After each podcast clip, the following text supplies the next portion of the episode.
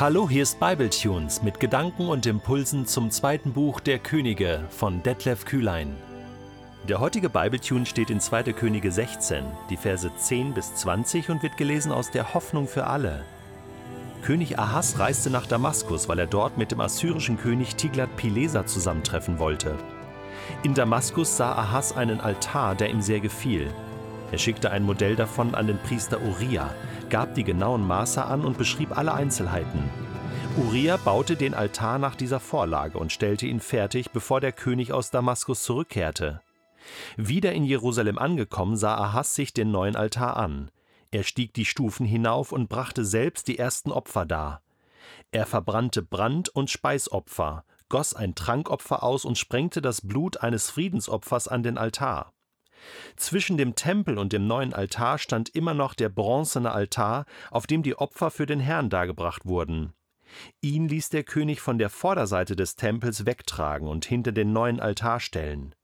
Dem Priester Uriah befahl Ahas: Von jetzt an wirst du alle Opfer auf dem großen Altar darbringen, sowohl die täglichen Morgen- und Abendopfer, als auch die verschiedenen Opfer für den König und für das Volk, die Brandopfer, Speiseopfer und Trankopfer. Auch das Blut der Opfertiere sollst du nur noch an den neuen Altar sprengen. Den alten bronzenen Altar aber werde nur noch ich benutzen, wenn ich von Gott Weisung einholen will. Der Priester Uriah tat, was der König ihm befohlen hatte. Doch König Ahas nahm noch weitere Veränderungen im Tempel vor. Er ließ die Leisten an den Kesselwagen entfernen und die Kessel abnehmen. Das große Wasserbecken aus Bronze wurde von den Rinderfiguren, die es trugen, heruntergenommen und auf einen Unterbau aus Stein gesetzt. Auf Wunsch des Königs von Assyrien ließ Ahas aus dem Tempel den überdachten Platz entfernen, der für den Gottesdienst am Sabbat benutzt wurde, und den königlichen Privateingang verschließen. Alles weitere über Ahas Leben und seine Taten steht in der Chronik der Könige von Juda. Als er starb, wurde er wie seine Vorfahren in der Stadt Davids, einem Stadtteil von Jerusalem, beigesetzt. Sein Sohn Hiskia trat die Nachfolge an. Ja, ist denn das zu fassen? Ist das wirklich passiert, was wir hier gerade gelesen haben? Hat es diesen Ahas wirklich gegeben? Hat er das wirklich getan? Ich meine, das ist ja die perfekte Vorlage, äh, die dir zeigt, wie du dich bei Gott komplett abmelden kannst, ja, wie du den Glauben äh, auch eines Volkes äh, nahezu zerstören kannst. Er hat es nicht ganz geschafft. Dazu war er einfach nur ein Mensch, ja, aber das ist schon unglaublich, was dieser König Ahas hier tut. Ich meine, den ersten Sohn hat er ja schon geopfert. Äh, und da haben wir schon gedacht, da ist er jetzt am absoluten Tiefpunkt schon angelangt. Äh, der Rest ist Programm. Der Rest ergibt sich sozusagen aus dem. Ne? Reist nach Damaskus äh, zu seinem äh, Chef, ne? König Tiglat-Pileser.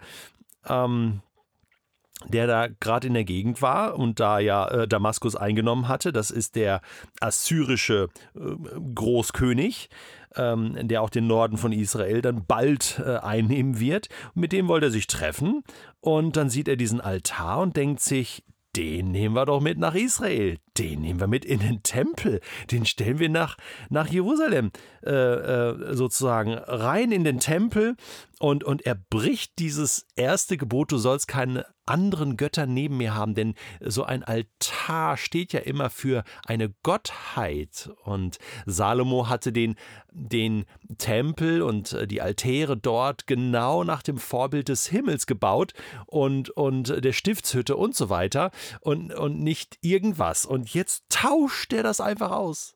Ja, da werden äh, ganze Glaubensinhalte einfach ausgetauscht. So, ne, das machen wir jetzt anders.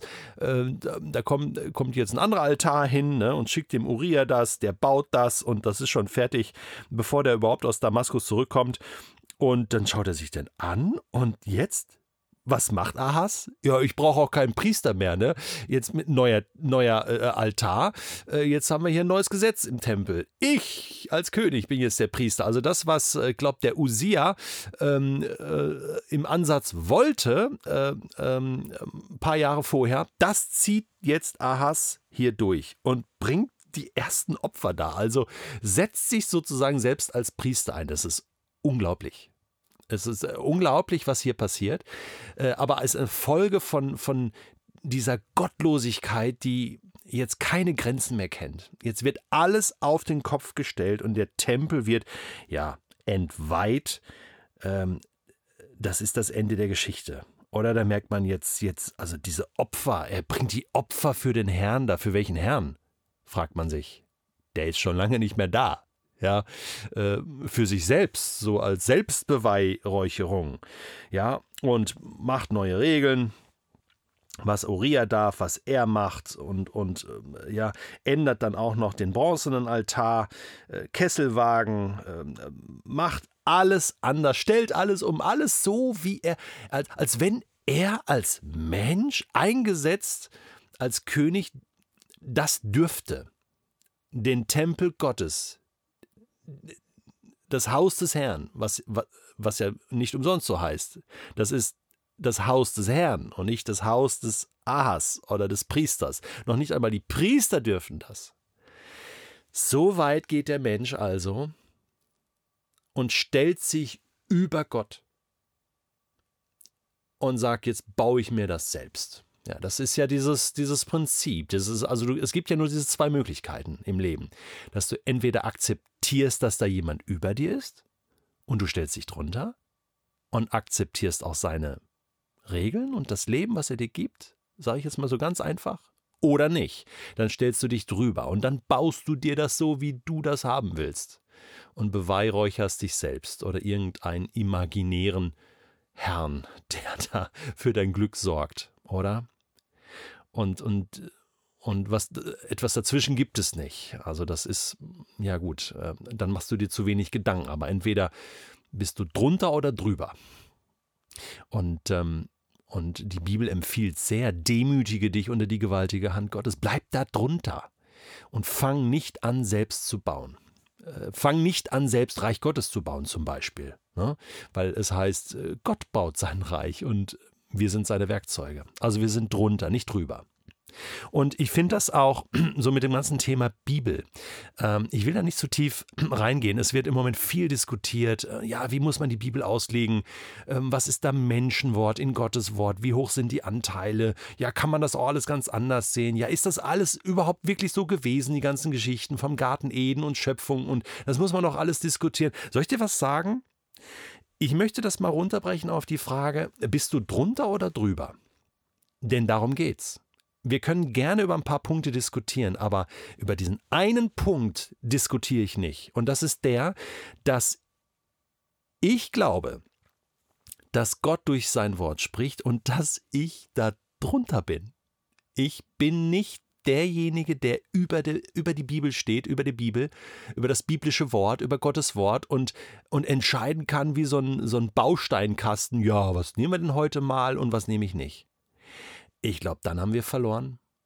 Und ich fordere jeden, der das Wort Gottes lehrt, darüber spricht und es auslegt, fordere ich auf, sich wirklich da zu prüfen. Ich habe eine große Bandbreite und Freude an theologischer Bandbreite, bin gerne bereit, auch meine Sicht immer wieder überprüfen zu lassen, einzustellen, äh, auch in die, in die Breite der Theologie, die es gibt, die es geben muss, weil Menschen sind unterschiedlich und, und, und Gott ist vor allen Dingen noch viel größer als unsere theologische Bandbreite. Ich glaube, da haben wir noch gar nicht alles ausgelotet, aber der entscheidende Punkt ist, bleibe ich drunter, demütig und sage, Gott, du bist groß und du darfst mich korrigieren, du bist mein Chef, du bist der König, du bist der Herr. Dann kommt das alles gut. Sonst landen wir in dieser unfassbaren Geschichte von Ahas.